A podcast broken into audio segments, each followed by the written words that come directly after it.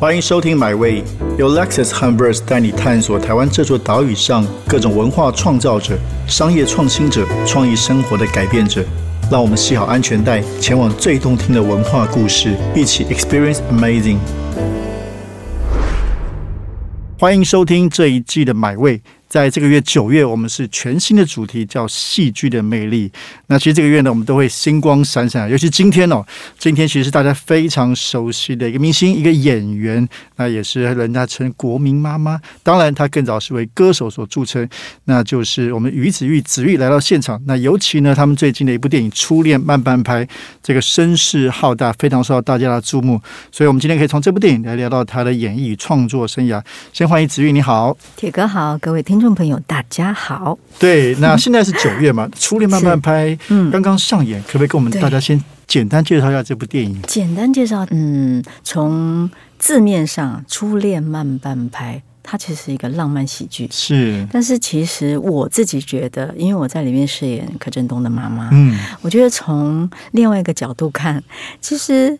它其实很适合各年龄层，嗯嗯嗯，对。然后光是我觉得，因为现在很多孩子跟妈妈的关系哦，就像人家说，呃，嗯，女儿是爸爸前世的情人。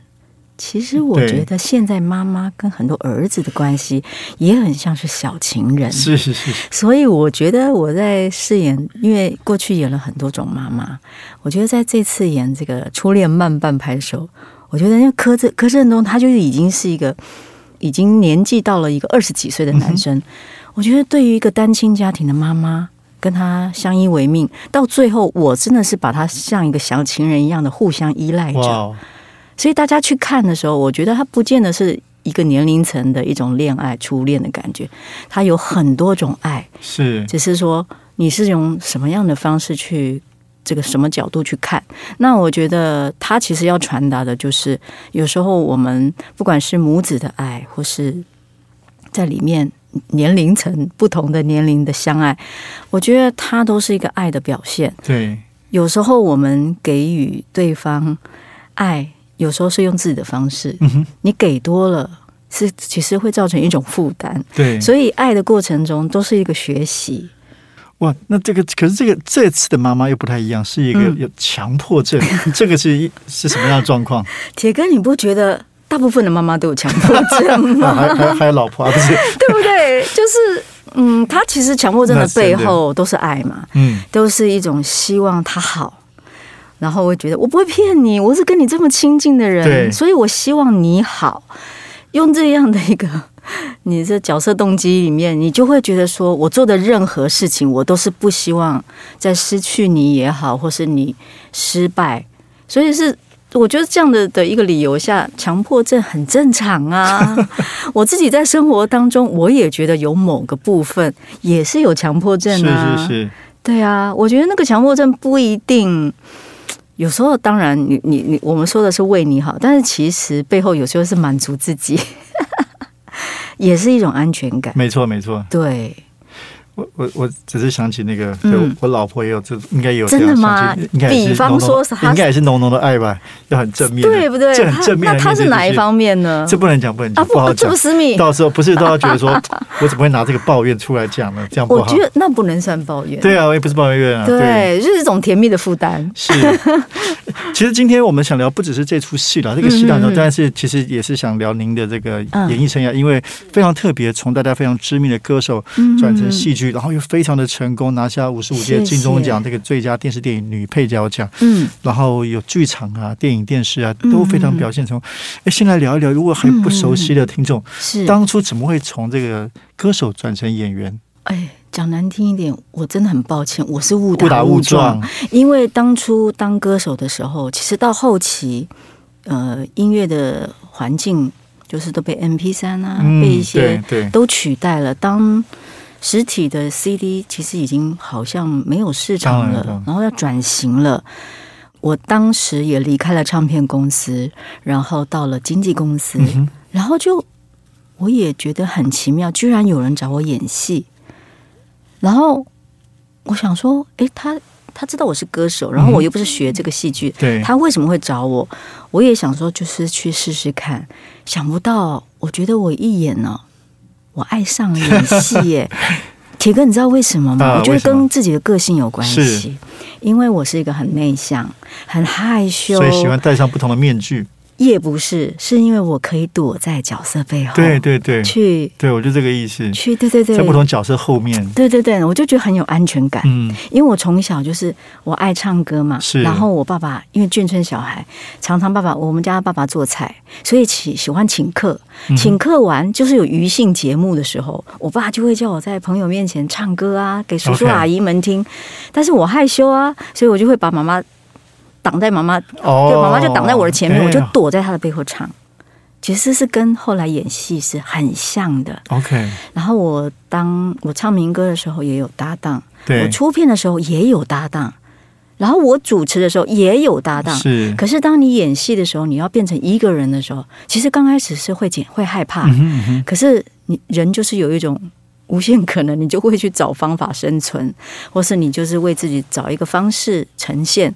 但是我也很感谢第一位导演，他他没有让我害怕，是，然后我也玩的很开心，然后也跟角色合作的很愉快，所以就这样演着演着，我觉得我越来越开朗，对对，而且越来越愿意打开心，然后交朋友，是，然后拥抱自己的缺点。我就觉得，哎，我真的演戏救了我，哎。那一开始，嗯，可能不是这么有百分之百的自信，是对不对？然后越演越找到自己的风格跟诠释的态度。你觉得你大概演了多少年之后，你找到那个那样一个方法或者那样的信心？多少年？还是很快？就是哎，演了两三没有，没有，没有。我我应该演了有超过十年。哇，十年你才敢宣称自己？找到，虽然可能别人眼中你已经很棒，但是你是觉得自己。我觉得到现在我都觉得我还不够不够。真的，我讲真的，铁哥，我没有我没有夸张，或者说，我我我真的觉得每一次演完，我都觉得还有进步的空间。那一定的，自己有要求吗？觉得自己真的不够。你越当你。被肯定的时候，你才会会心虚哎，因为觉得说哇，其实优秀的人很多，我只是运气好，我碰到了一个角色适合我，对，然后我发挥的让别人找不到痕迹，所以就是一个运气不错，然后碰到贵人，真的是谦虚。那当时以《淑女养成记》拿下金钟奖的时候，那是那肯显然是一个来自专业的肯定嘛？那那一刻你是什么样的心情？那一刻啊，我不瞒铁哥，就是其实我在入围的时候，我真的很开心，我真的很开心。但是我没有想拿这个奖。然后在要颁奖的前几天，我跟公司去员工旅游，我就跟老板就有我们俩就住在同一个房间，我们俩就晚上喝了一点酒，就聊天聊着聊着，他就说：“哎，就要颁奖了，你开不开心？”我说我很开心，然后我也是很开心的讲说，我希望我每年都有机会入围，但是不一定要得奖。嗯结果他生气了，他整个他说你你有毛病吗？对啊。我说我我说怎么了吗？他说你这么努力，你努力了这么多年，你演了十几年的戏，很多人在这一两年才看见你。嗯哼，你为什么？这么不肯定自己，对你努力了，你就接受人家的给你的鼓励，那并不代表你今天得了这个奖，你未来你就不做功课啊。后来我就想说，哎，对耶，他其实点醒我了，因为其实我是压力，那个压力来自于我从来从小到大我没有拿过一个奖状、一个讲座，因为我觉得我不够优秀，我不值得。站在那个上面领这个奖，因为我觉得我还要再努力。但是他点醒了我，对我这次努力如果被肯定了，我就上台感谢我的家人，是感谢我的贵人们。哦，这就变成我有动力了。然后我也觉得好，如果这次评审们或是观众们都喜欢，那我就上去谢谢大家，然后告诉大家我会继续努力。其实就是这么简单。是是是，对我相信这个故事，就你这样的。故事，自己人生的故事，其实也是对大家非常有启发性的。真的吗？不管是转型，或者像刚才说的，演了十年，然后获得这个来自这么重要奖项的肯定，这个其实很励志啊。对，所以我其实今天上午去了一个单位分享，跟年轻人分享一些我的生命经验。其实我跟他们说，我不是来告诉你们我有成就，我怎么样，我是要告诉你们我的失败经验。哇，你真的是非常 humble，很谦虚。没有，我这是真的。我说我没有办法告诉你们说我现在多了不起，或者我就说我就是一个我的人生有太多次的归零，就是每一次的归零。对，我现在回过头来看，我就觉得还好有这些让我有机会再多那么一点点努力，然后让我更好的时候才被肯定。是。我觉得这都是好事哎，所以这些龟苓我就多吃一点龟苓膏，我觉得都是很好的养分，然后也让我越来越嗯打开心去接受各种挑战。嗯，我想再问深一点，以演戏来说，嗯，像您十几年到现在，然后也得奖，你对于演戏这个事情有觉得有什么不同的体悟吗？跟你刚入行的时候，在方法上，在诠释的技巧上面，了解。我觉得我刚入行的时候，只是觉得说演戏。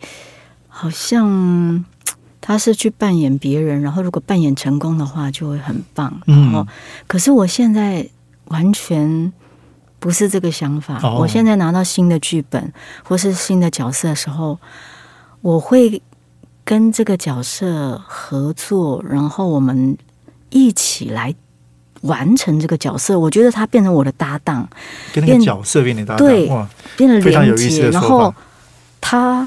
有些时候，我说慢慢走来，走到现在，有时候这个角色他有一些挑战的时候，我觉得于子玉也也好像在角色里面长大了，会回过头去拉着这个角色跟他说：“你不要害怕，我也会很恐惧，但是我们可以一起完成它。”我觉得用这个角度去看我好像也变勇敢了。是。然后我觉得最开心的是，当我们演完一个作品的时候，当观众回馈你是。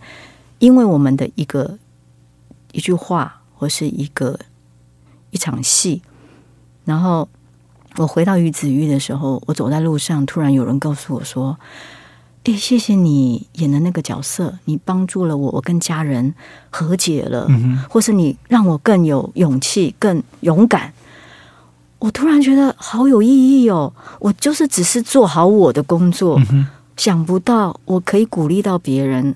我不知道，我一个傻女孩，我就是以前小时候，我爸叫我小妞妞嘛，是，因为我就是一个慢半拍女孩，什么都比别人慢，比别人笨，但是我想不到，我可以从戏剧里面带给别人鼓励，我觉得我好像有一有自己存在的价值，是，我觉得我很高兴，是是，对，但是不是为了自己，对。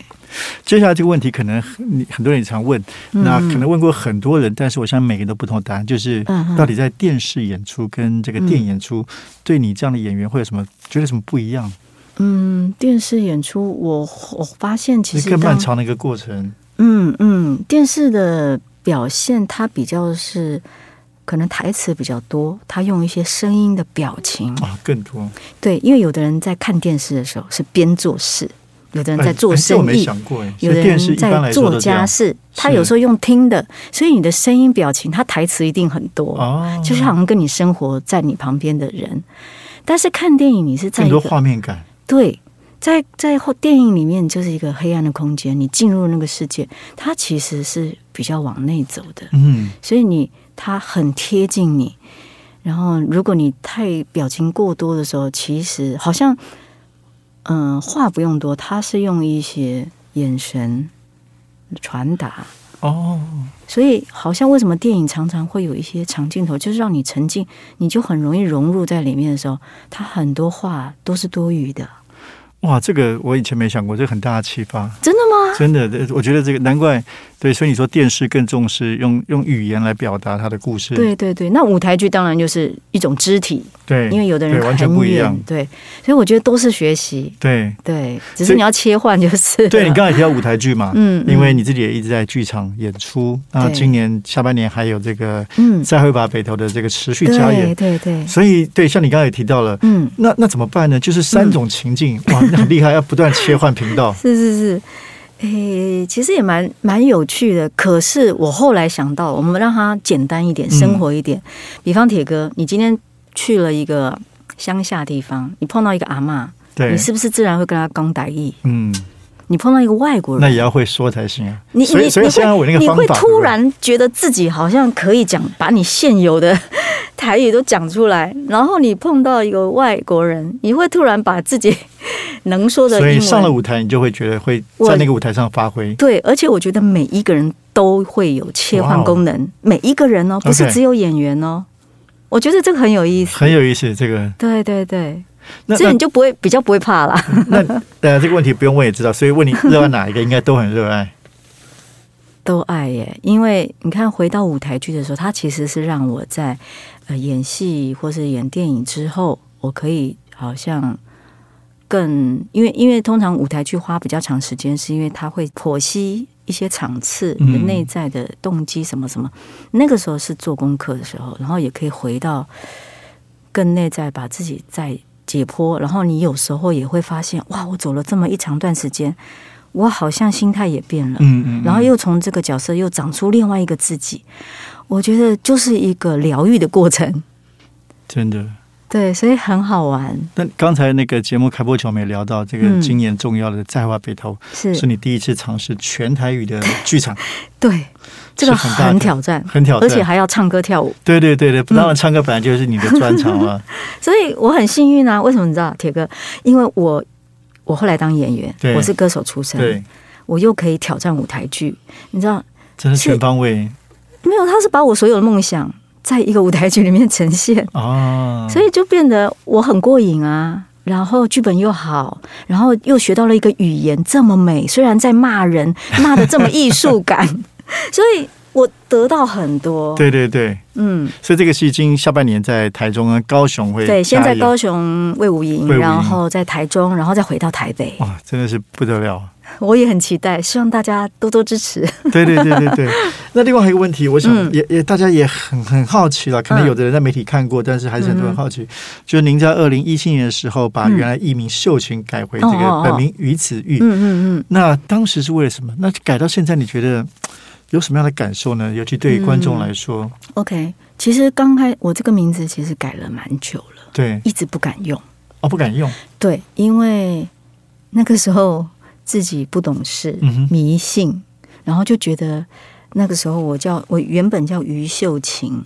然后那本名吗？对，本名叫于秀琴，而且是我爸取的。OK。然后呢，后来就给那个风水老师看，然后就说：“我说老师怎么样？我这个名字怎么样？”他就说：“秀琴还不错，但是神的身体稍微弱一点，那个气会比较弱一点。如果你要在演艺圈的话，就需要有点什么什么。”然后我就相信了，我就想说：“好，那老师我改这个斜玉旁的秀。”他说：“嗯，还不错。”结果我又。主持了另外一个风水节目，然后风水节目的老师都会算嘛，我就自己又觉得说我还想再更好，然后就问老师说：“老师，我想改名字。”他就帮我看了几个，然后我就选了一个于子玉这样。结果我就很急，我就把什么身份证啊、护照那些全部都改了。当然也是有跟爸爸妈妈说，那爸爸也同意。那时候也没有想这么多。后来改了完没多久，其实我后悔了。因为我觉得，其实改变名字没有用，要改变心态才有用。但是已经改了，那我就觉得好吧。那我就后来慢慢的在我的演的戏剧里面，常常会写，就是演完不是会有跑那个演员字幕，我就会写“秀琴刮胡于子玉”。OK，对，是到现在这一次跟我合作的老板，大概四五年前我们在签约的时候，他说：“哎，你要不要用于子玉？”OK，那时候本来是都双双定型。对对对，我就说好。我说我要用鱼子鱼，我觉得是我准备好了。OK，我说我们，他说但是是冒险。我说没有关系，我都已经年过半百了，人生下半场要重新来过。我们用一个新的名字重新定义，重新启动。我说我愿意接受这个挑战，所以我们两个很开心，就重新用鱼子玉了。那刚开始慢慢很多人不知道，后来越来越多人知道的时候，你就觉得鱼子玉好像真的是一个新的能量，让我慢慢慢慢努力。让大家越来越认识一个新的人，而且从从包括得奖啊，更多真的是更多精彩的作品，也更被看见发光发亮。嗯嗯，所以这个决定非常正确。谢谢，这也是有个好老板哈，所以可以帮你一起做好的决定。对，我觉得碰到对的伙伴很重要。然后，当然因为我爸爸前几年就过世，是我也有就是去跟他报告，就是哦，原来你最早本名就是于秀清。对对对对，嗯，对。那这个这个问题当然也是大家很很好。好奇就是，哎，很多人开玩笑说你是国民妈妈，哦，那演了很多不同的妈妈。对，你首先你觉得为什么会这么多人找你演妈妈？我觉得可有一能我有一种母有一种母爱，对，有种母爱的特质，对不对？我喜欢流露在照顾人，然后可能跟个性真的是有关系。然后我从小就很喜欢跟爸妈撒娇，所以我很喜欢亲近人，然后我也很喜欢跟小孩子相处。像我有几次跟小朋友拍戏啊，我好开心哦！我觉得我喜欢那种很简单的，就是一种一种相处。嗯哼，你就会觉得，哎，我觉得就是自然的母性就会出来。所以后来跟演演员们演戏的时候，我一开始我一定会是先先先去照顾大家，对，然后跟这个不管演我儿子演我女儿，我一定会去跟他们相处，因为我觉得。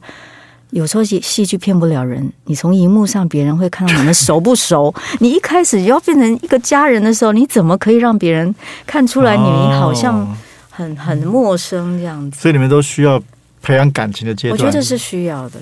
嗯，所以那这次跟柯震东有做什么样的准备？呃，刚开始也是有点紧张啊，对。然后想说，哦，我我我我我现在这样看起来，我要照顾一个这么大的儿子，然后我觉得 我找不到方法，除了去看他以前的一些作品之外，我还去研究他的人类学，就好像人家会问星座一样。是是是，那我觉得可以更更仔细的去观察他一些更细微的一些人格特质，这样子，我就觉得好有意思哎，。像你们这样，因为我们没有这样演过戏，所以开嗯开拍之前真的会花蛮多时间，导演会让你们有一些互动或培养感情，是不是？嗯尤其像你说要演家人，嗯嗯，不一定哎、不一定其实是有时候并没有这个时间，但是我会利用用心。利用定妆的时候，或是利用 开拍的时候，还在准备化完妆，然后要拍开拍之前，我就会 到他旁边就跟他讲讲话，诶互动一些，或者你观察他，或是从生活的吃或者什么开始，嗯看看他喜欢什么，就这样这样当朋友这样。难怪，嗯对你刚刚说的，我觉得很重要。其实观众是看得出来的，嗯所以演员必须观众很入戏的，做好这个功课，对不对？对对对真的是要有一些有一些情感化学火花，亲情或者爱情都是必须做这样的准备。嗯，是，对，那那你自己演了这么多妈妈角色，跟嗯，自己跟妈妈在生活中的关系有一些改变，会有一些新的体悟吗？有啊有啊，就是更觉得妈妈真的很了不起。嗯当然小时候，因为我爸爸跟我妈年纪差二十岁，嗯我爸爸就是把她当女儿一样的疼，所以呃，当爸爸后来过世之后，妈妈其实很辛苦，她没办法，好像没办法接受这个事实。可是我觉得后来就把妈妈当做大姐一样，像嗯，因为他有时候爸爸不在的时候，他也是很多问题就会来。呃跟我跟姐姐求救啊，或者问我们一些意见。后来发现妈妈很需要，也很需要伴，很需要我们给她一些意见，所以我就觉得，诶，我跟我妈妈真的很像朋友。然后等到有一些戏剧拍了以后，像有些台词讲完，你会觉得这些话好像都是曾经我妈妈跟我讲的，对，然后你就会在演的当时，你在。你在演你妈妈，嗯。然后我可以感受我妈妈当时的一些期待也好，或是她的盼望，其实也许很简单，对。她，只要你平安，或是你很开心就好了。是。对，但特别因为您有提到您您母亲是原原住民的女嗯士嘛，嗯嗯，是那，之前你也拍过一出戏《烟起的地方》。哎，对对对，有跟她学过一些族语跟古谣，让她很感动，有可不可以分享一下欸？对，那个时候我要演这个的时候，我很害怕，因为我我只会讲两句原住民语，是然后我妈妈也从来没有听过我没听讲你给我讲，没有听我对讲过。结果台词里面，在呃角色里面演我妈妈是一个主语老师，所以她有帮我录音，然后大概有十几句，好难好难好难。是哪一组？台台湾台湾组。然后我就跟我妈说：“妈，我要讲主语耶。”我妈说：“怎么可能？” 我说：“我也觉得不可能呢。” 然后我妈妈就我就说：“妈，这样好不好？我先把老师给我的功课，我大概背到一个阶段，我念给你听，你觉得不标准再告诉我。”然后我就真的是、哦好难好难好难，然后我就一段一段也是。用我自己最熟悉的方法，我把一句，比方有二十个字，我把这二十个句、二十个字嗯一整句，我录个五六次，就是一个一首歌的长度，就一直反复，一直反复，然后一个一个把它背起来。然后就有一天就打给我妈，我就说：“妈，我现在念给你听哦。”然后念念念念念，我妈没讲话，她就一直笑。我说怎么了？他就说：“我真的没有想到这辈子听到我的女儿告诉我主语。”结果我妈就很开心，然后我就说：“妈咪，虽然我在里面没有讲。”没有唱歌，嗯，但是我想要学古调的歌，然后我我就跟我妈说，妈，我想学一首歌。小时候听我阿妈跟我妈妈，嗯，他们会哼，有时候那个叫什么，嗯，丰年祭的时候，有偶尔或是在会有点有一个旋律我很熟悉。我说这首歌我好喜欢哦，你可以教我吗？我就哼给我妈听，我妈就说可以啊，我就真的学了一小段，嗯哼，然后还唱给我妈听，然后我妈就说。你下次丰年祭回来，你要唱给大家听呢。结果我就偶尔偶尔就是会回去唱给姨妈他们听，他们好开心哦。然后正式播出的时候，我那一场戏真的啪啪啪啪啪，而且我觉得不懂的语言啊，你一定要一气呵成。你中间断了一句，你就要从头来，真的就会卡住。然后那一场就是很顺利，我觉得祖林有。助我，我以为我有跟祖林祈祷，说我真的不会，但是我觉得我有机会可以讲祖语，这是我很大的荣幸。我也希望你们给我力量，这样结果真的很顺利讲完。我妈妈看播出的时候哭到不行。哇，那那这个你以前在音乐的生涯里面并没有想要去学这个古谣的部分？没有哎。对啊，因为我也不懂意思，我也是听妈妈。后来我跟我妈说：“哎，那个有什么故事啊？”她也讲故事给我听，对所以我在唱那个歌的时候，也边想着一些画面在唱这样子。哇，真的是我觉得很，我我们常常讲说这个戏如人生嘛，所以像您在演妈妈，也不断里面会像你刚刚提到的，演戏过程中也会感受到妈妈跟你之间的一些连接，是是，然后又可以用。用你的方式诠释给更多的观众看。对对对，嗯。那最后一个问题，所以，呃，演的是妈妈，你你有没有什么角色特别想要演，还没机会的，想要去挑战吗？很多啊，其实恐怖杀手之类的吗？哎，我还真有想过，因为我觉得每一个人的面相不一样。真的，你们看到我的形象，可能是啊，好像很温暖啊，对对对，很搞笑啊，很怎么样怎么样怎么样。可是。每一个人都有低潮的时候，也有黑暗的那一面。对，我觉得任何的戏剧，他就算是演坏人，他可以演到让人骂你，他成功了。是是。然后每一个负面的角色，他其实都是有正面的的一些提醒。所以我觉得，如果未来有一些挑战。我其实我也很想演古装戏哦，对我觉得我对一些年代或是穿着旗袍的女人，我非常有兴趣。然后如果是演一个比较腹黑的角色，我也想尝试看看。很期待，对。非常期待看到，今天非常谢谢于子玉子玉来到我们的现场。那他的新作品《初恋慢半拍》正在热烈上映中。那同时在下半年，这个他所主演的舞台剧《再会吧北投》也会在台中跟高雄巡回演出。我觉得很很棒哦，有这样一个台湾有这样一个很优秀的表演艺术工作者。谢谢。然后当然在这个金钟奖之后，也预祝你接下来可以拿更多的奖，被更多人看到跟肯定。谢谢子玉，谢谢铁哥，谢谢听众朋友，拜拜，拜拜。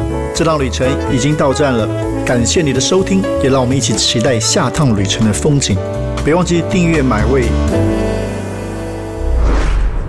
本节目由 Lexus 和 Verse 文化媒体联名出品。